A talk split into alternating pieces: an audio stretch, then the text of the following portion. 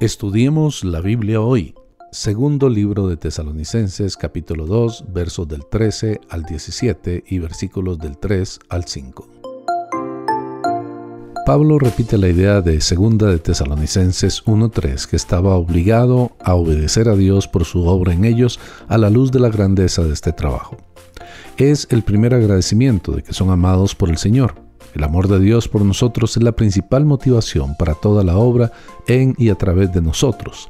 También eligió la elección soberana de Dios para llevar a los tesalonicenses a esta salvación. La elección de Dios fue desde el principio.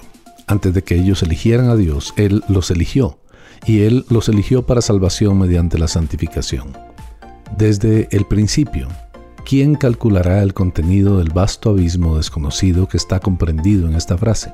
El principio de la creación fue precedido por la anticipación de la redención y el amor de Dios a todos los que eran uno con Cristo. No podemos ver si se elige a una persona, pero podemos ver si están santificados. Si hubiera sido posible que usted haya tenido la salvación sin la santificación, sería una maldición en vez de una bendición. Si tal cosa fuera posible, no puede concebir de una condición más lamentable que un hombre que tenga la felicidad de la salvación sin la santidad de ella. Esta felicidad no es posible. Si usted pudiera ser salvo de las consecuencias del pecado, pero no del pecado mismo, y su poder de la contaminación no sería una bendición para usted. La obra santificadora de Dios usa dos grandes fuerzas, el Espíritu y el crecer en la verdad. El Espíritu de Dios y la palabra de Dios son esenciales para nuestra santificación. La convocatoria para esta salvación viene por medio del Evangelio, el Evangelio que Pablo predicó. Nosotros predicamos a Cristo crucificado, 1 Corintios 1:23, y el Evangelio que nos permitirá alcanzar la gloria de Jesús. Esta es la misma gloria que exhibió en 1 Juan capítulo 3 verso 2. Sabemos que cuando Él se manifieste seremos semejantes a Él porque le veremos tal como Él es. Por lo tanto, significa que Pablo quiere que consideremos lo que ha escrito hasta este punto. En esta carta, él ha dado razones para que los cristianos puedan aguantar firmes y no ser movidos, estar firmes en la angustia actual, las persecuciones y tribulaciones descritas en 2 de Tesalonicenses 1.4 estar firmes por la venida del juicio de este mundo, en llama de fuego tomando venganza, 2 Tesalonicenses 1.8. Estar firmes por la fuerza del engaño que viene, todo poder y señales y prodigios mentirosos, segunda de Tesalonicenses 2.9. Estar firmes por nuestro glorioso destino, la gloria de nuestro Señor Jesucristo, segunda Tesalonicenses 2.14. Estar firmes y retener las tradiciones. El comando para estar firmes implica una ubicación y esto nos dice que los cristianos deben estar firmes deben mantenerse de pie sobre la palabra de Dios, entregados tanto por la palabra autorizada de los apóstoles y la carta de los apóstoles. La Biblia reconoce que las tradiciones pueden ser una característica peligrosa de los sistemas religiosos o las tradiciones de los hombres. Pero Pablo tiene en mente las tradiciones apostólicas preservadas para nosotros en la historia del Nuevo Testamento.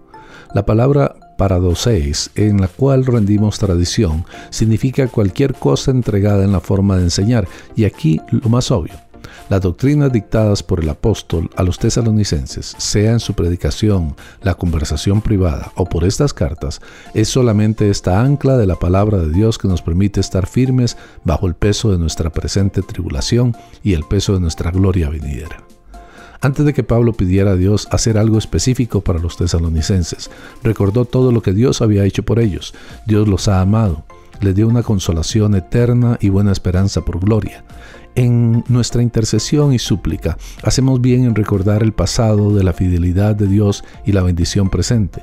Su fidelidad en el pasado es una promesa de su fidelidad para el futuro. Dios nos ha dado mucho y todos sus regalos pasados son súplicas para más regalos. Los hombres no suplican así. El mendigo en la calle no puede decir, dame un centavo para hoy, ya que me dio uno ayer.